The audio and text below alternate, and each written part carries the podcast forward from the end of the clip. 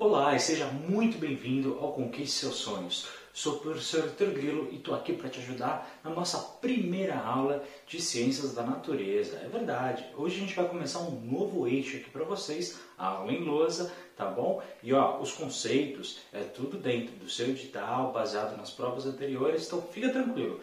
Tudo que está aqui é o que cai na sua prova. E o mais legal de tudo, não é? Tudo de graça. Bom, preparem caneta e um caderno aí do seu lado, porque esse eixo é aquele que tem mais conteúdo. Então a gente tem bastante coisa aqui para abordar, porque sua prova ela é bem extensa em vários aspectos. Bom, antes de iniciar, você já sabe, por favor, não esquece, já gira o like, de compartilhar esse link aqui o máximo possível, de comentar aqui embaixo, clicar no sininho para ativar as notificações e caso você queira, você pode se tornar membro, é, para ter prioridade aqui nas respostas e ajudar na continuidade do nosso projeto, que é totalmente gratuito. E depois dá uma olhada na descrição do vídeo, que vai ter bastante informação importante para a sua evolução. E caso você não seja inscrito no canal, por favor, inscreva-se que vai ajudar bastante em, na nossa continuidade. Então vamos começar a nossa primeira aula. Hoje a gente vai falar o seguinte, a gente vai falar sobre história da ciência, sociedade e evolução. Então tem bastante conceito.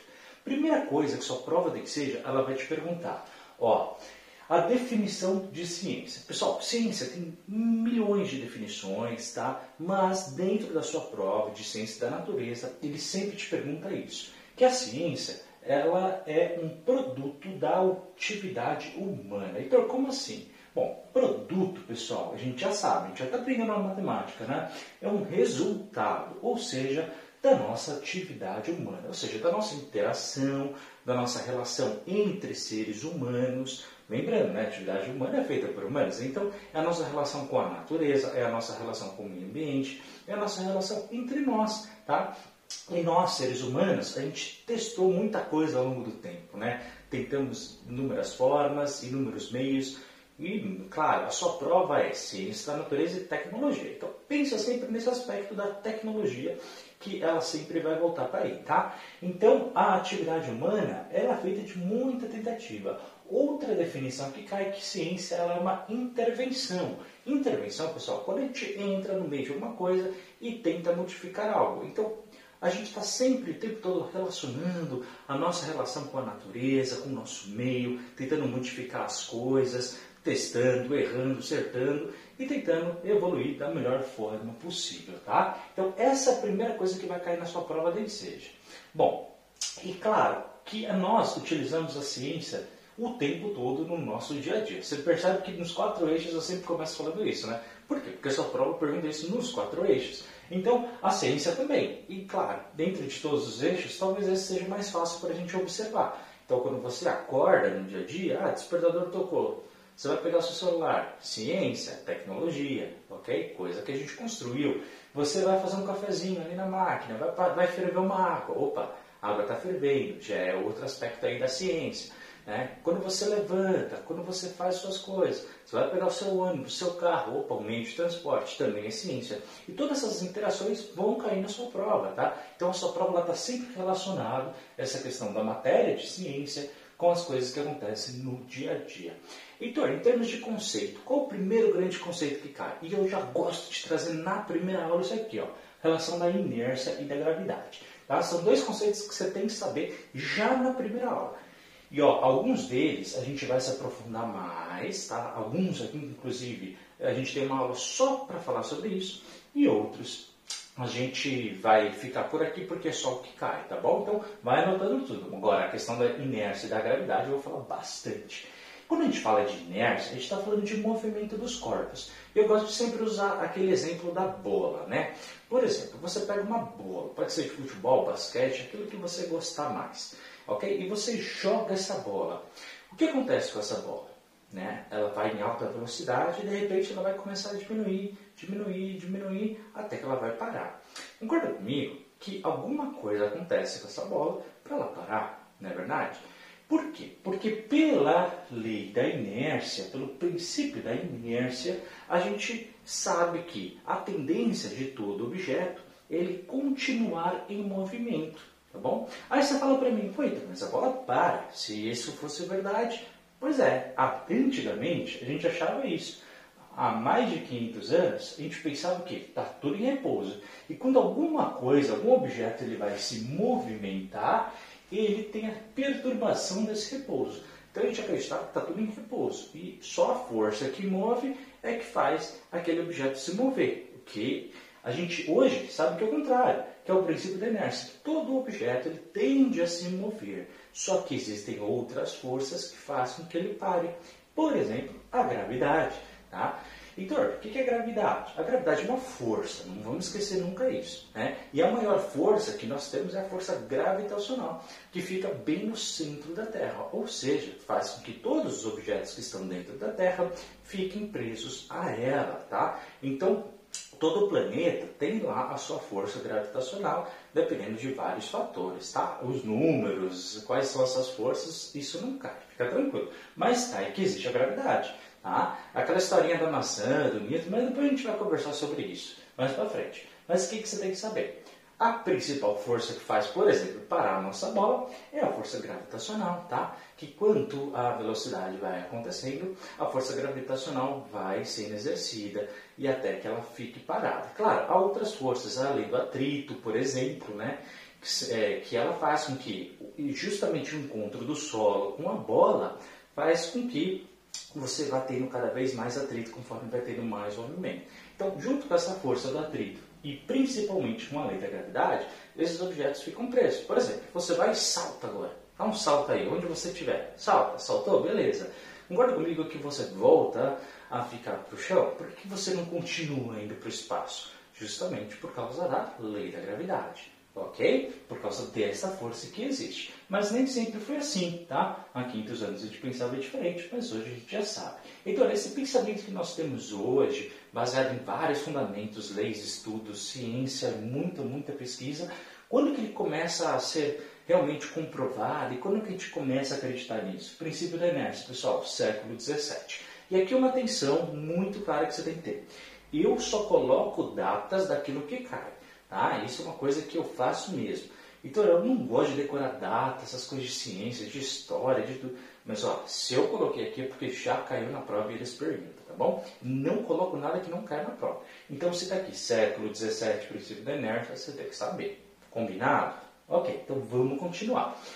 Outro ponto que sua prova vem perguntando, falando do grande salto da humanidade. É, exatamente. É, antigamente, nas relações humanas, né, a gente foi evoluindo aos poucos e tudo mais. Porém, lá atrás, há milhares e milhares de anos, aquilo que fez o grande salto, o grande boom dos seres humanos e fez a gente começar a pensar em evoluir muito rápido, né? então por isso a expressão grande salto é justamente o controle do calor, principalmente pelo fogo. Olha, antigamente, na história humana, a gente dependia do fogo como? Quando ele surgia. Tá? Então, de repente vinha um raio, ou por algum motivo tinha aqui, aquele atrito, tinha ali a combustão, depois a gente vai ver quais são os elementos que é preciso para ter fogo, a gente vai aprender isso tudo.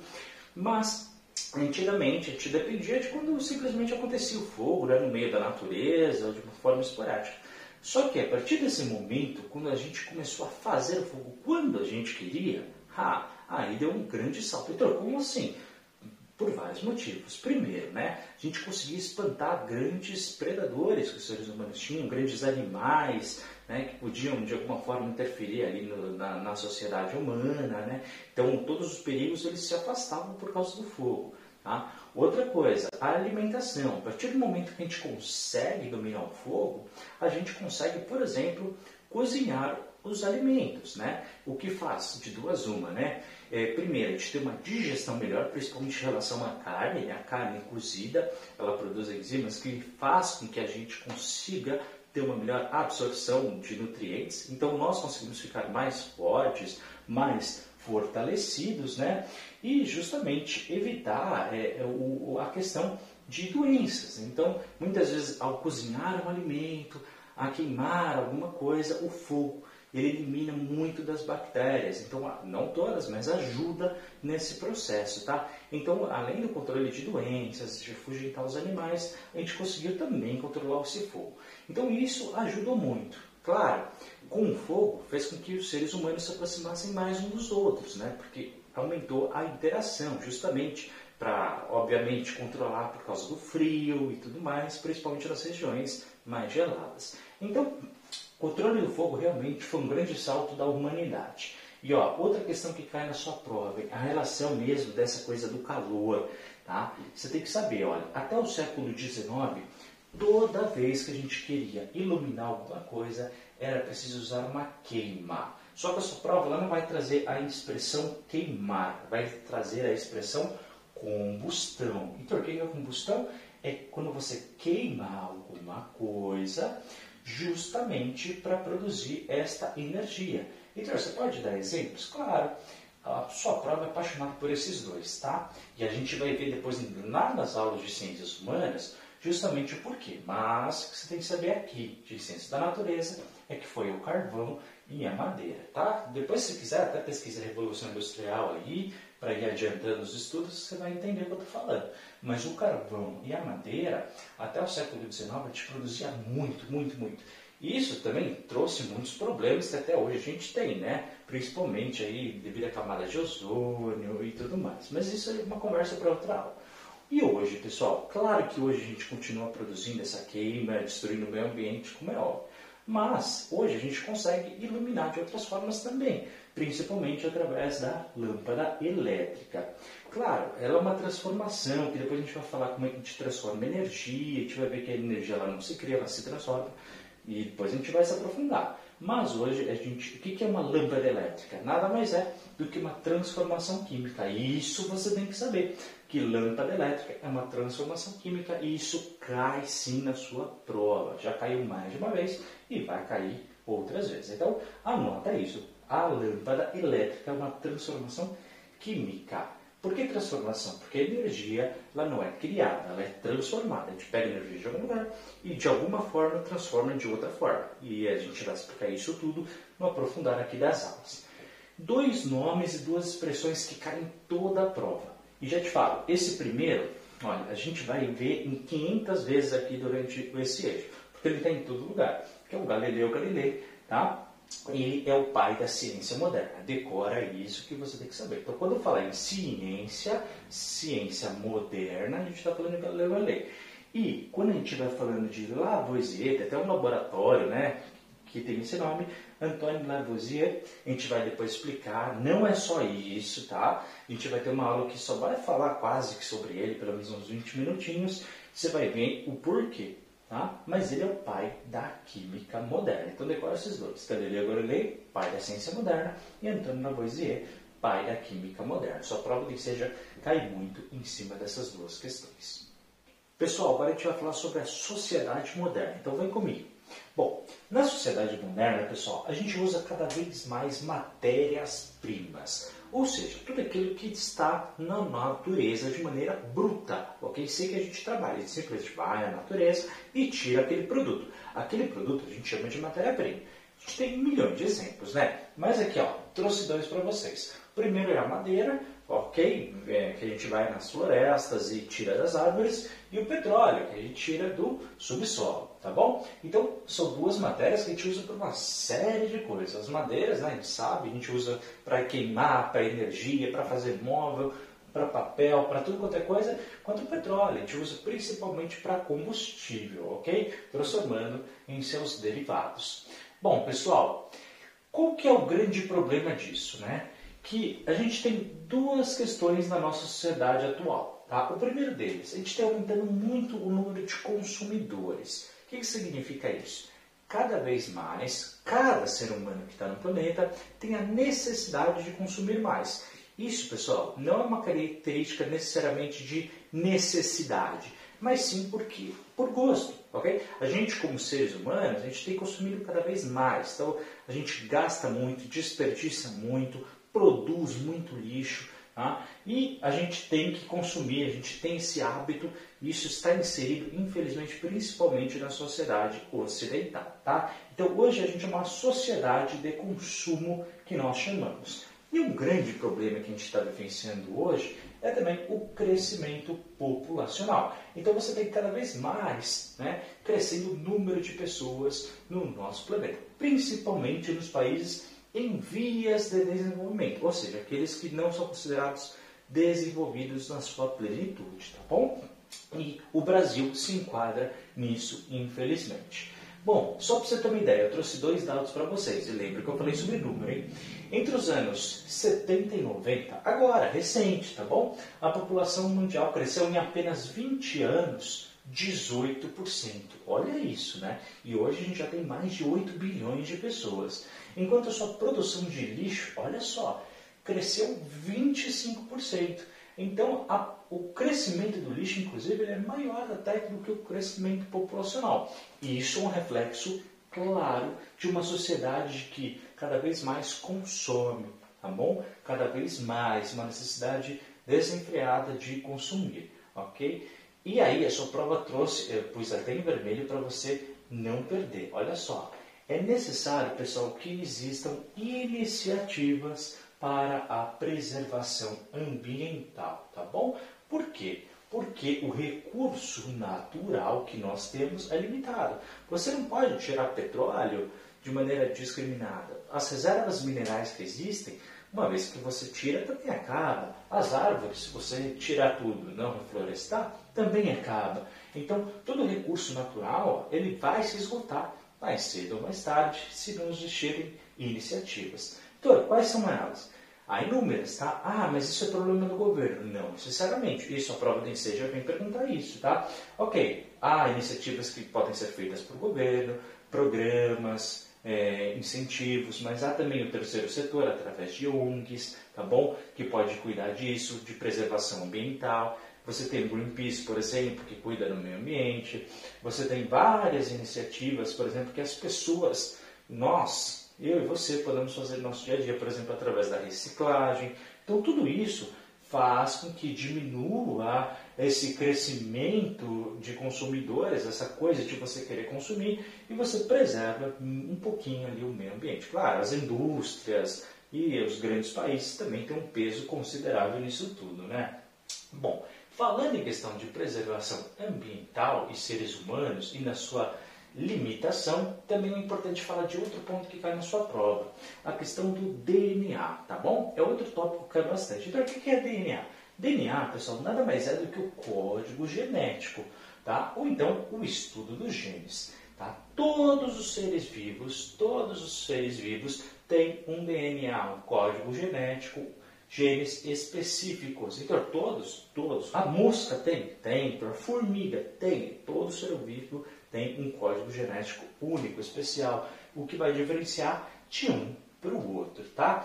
E baseado nisso, você tem que saber a teoria da evolução, ok? Principalmente porque ele começa ali com Charles Darwin, tá? Que ele vai falar o seguinte, olha só, a Terra, hoje a Terra, planeta Terra que nós temos, ele tem ali por volta de 4,6 bilhões de anos. É bastante tempo, não é verdade?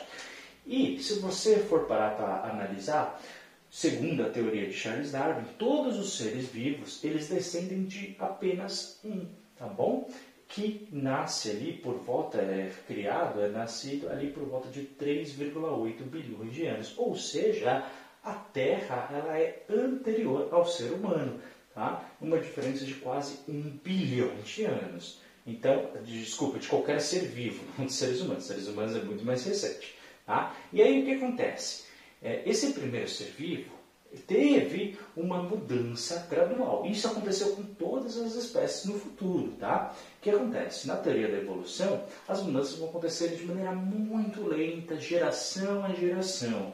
Tá? E essas gerações, cada vez que vão passando, existe uma adaptação ao meio ambiente que ela está. Tá bom? Então, se tiver muito frio naquele local, ele cria mecanismos no seu corpo para tentar defender.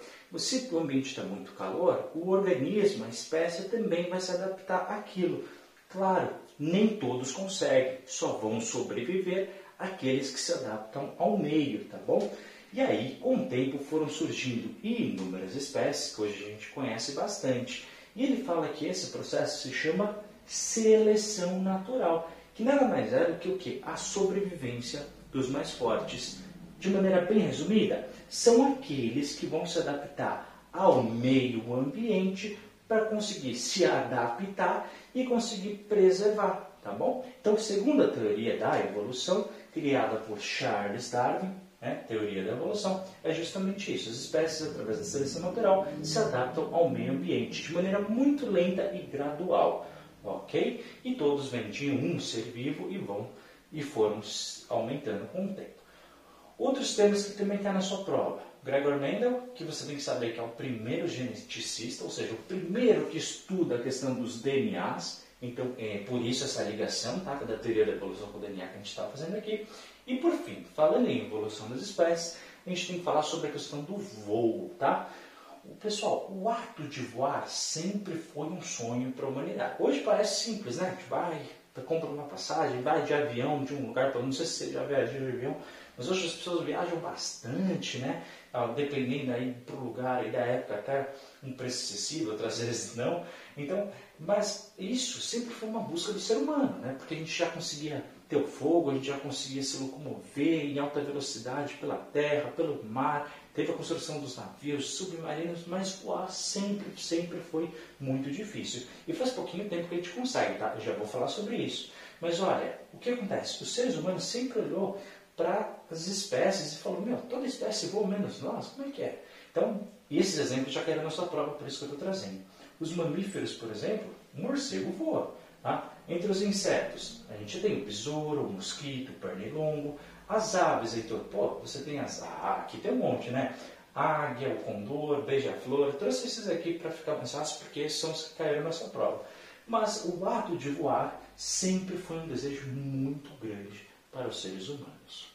E pessoal, em falando em como voar, né, o ser humano ele sempre quis voar. Portanto, a gente acreditou, pessoal, ao longo do, do, de muitos e muitos anos, vendo os animais, vendo tudo isso, que para voar era necessário ter asas. Por quê? Porque todos os exemplos que a gente deu aqui, eles tinham o que em comum? Asas. Então a gente sempre acreditou, olha, se a gente tiver asas, a gente também consegue voar. Só que a gente testou, pessoal, a humanidade, inúmeros equipamentos e nunca funcionava, e colocavam asas cada vez maiores, nunca dava certo, e aquilo ficou, hum, não dava, né? o pessoal ficou muito desanimado. Falou, por quê? Até que aparece a física, através do Newton, que depois a gente vai falar, tá? que através com duas coisas. Primeiro, com a questão do deslocamento do ar e com o estudo da aerodinâmica. Então, através desses dois conhecimentos, de como o ar se desloca e como é que funciona, quais são os melhores formatos, por exemplo, para esse ar circular, através dos meus equipamentos, né? eu posso facilitar a minha passagem de ar ou posso dificultar a minha passagem de ar. A relação entre os dois ajudou sim a gente construir os nossos objetos voadores, né? ou os famosos aviões. Então, por exemplo, né? quando a gente tem um avião, quando ele vai, ah, ele está na pista, ele coloca ali é, em velocidade máxima e ele vai decolar, o que acontece? Por que, que o avião ele vai subir? Porque simplesmente, pessoal, as asas, pelo seu formato aerodinâmico e o seu desenho e tudo mais, ele faz com que as asas elas empurram o ar para baixo. Então o ar ele vai para baixo do avião. Quando ele se concentra lá, pela força de reação, todo a gente vai falar sobre ação e reação depois, daí a gente vai falar das leis de, de, de Newton, vai ficar tudo mais fácil. Mas só para você entender, quando o ar fica acumulado lá embaixo, existe uma força de reação. E esse ar que fica acumulado, ele acaba empurrando o avião para cima. Por isso que é, é muito específico, né? Quando eles fazem o controle de bagagem no avião, o peso, eles calculam tudo para saber exatamente a velocidade que o avião tem que decolar para fazer ele subir, tá bom? Quanto mais pesado o avião está, mais velocidade ele vai precisar justamente para fazer esse deslocamento de ar. Tá? E aí, pessoal, a gente descobriu que existiam inúmeras formas, né? Então a gente construiu o balão, construiu o avião, construiu o foguete. Claro, cada um tem uma forma da física trabalhar completamente diferente. Mas só para a gente, por exemplo, da sua prova, nem seja isso. Drone, por exemplo. Nunca caiu drone, mas um dia vai cair, né? E aí, dois nomes que você tem que já saber agora, tá? O primeiro deles, que começou a pensar tá, nessa questão de como voar, que a gente tem documentado, pelo menos, é o Leonardo da Vinci. Ó, ele não construiu, hein? Heitor, não foi Santos Dumont? Depois a gente vai conversar sobre isso nas aulas ciências humanas, tá? os irmãos lá, depois a gente vai conversar. Mas o primeiro que a gente tem registrado oficialmente começou a pensar nessa ideia e construiu inclusive protótipos que no futuro foram até realizados, não deram muito certo, mas começou a pensar nisso foi Leonardo da Vinci, tá? Ele era um inventor. Então, muitas das coisas que a gente usa hoje partiu desse cara, tá? E ele nasce justamente na época do renascentismo e ele era italiano. E o Isaac Newton, esse aqui você tem que saber, a gente vai falar bastante, tanto, a gente vai falar das leis, ele tem as leis, toda a base da física quase vem tudo do Newton, tá? Então é um cara que você tem que estudar bastante. Por enquanto, nessa aula, quero que você saiba que ele é um físico e que ele constrói as leis da mecânica. E essas leis da mecânica é que vão ser essenciais para um avião voar e não só, tá? Para muitas das coisas que a gente hoje aplica na ciência moderna, na história da ciência, tudo aquilo que a gente hoje vive no nosso dia a dia, nasceu desse cara, Isaac Newton. E ele é considerado ali o pai da física clássica, tá bom? E da mecânica clássica. Então, ele cria leis que depois a gente vai se aprofundar nisso. Mas isso é assunto para outra aula. Pessoal, encerramos por aqui a nossa primeira aula de Ciências da Natureza, voltada para a sua prova da. Gostaram? Muito obrigado por ter assistido e a gente se vê na nossa próxima aula. Olha, não esquecem de dar o like, se inscrever no canal caso não seja inscrito, compartilhar esse vídeo, comentar aqui embaixo clicar no sininho para ativar as notificações e compartilha também, comenta aqui embaixo, divulga para a galera, manda para o WhatsApp Instagram que ajuda bastante. Dá uma olhadinha na descrição do vídeo, tem, tem muito material, inclusive gratuito para você, para te ajudar ainda mais a sua prova da Enseja. E caso queira, torne-se membro, ajudando na continuidade do projeto. E também que a gente consiga, né, que você tenha prioridade nas respostas via WhatsApp e também do YouTube. Muito obrigado por ter assistido esse vídeo a gente se vê na nossa segunda aula. Forte abraço, até a próxima. Tchau!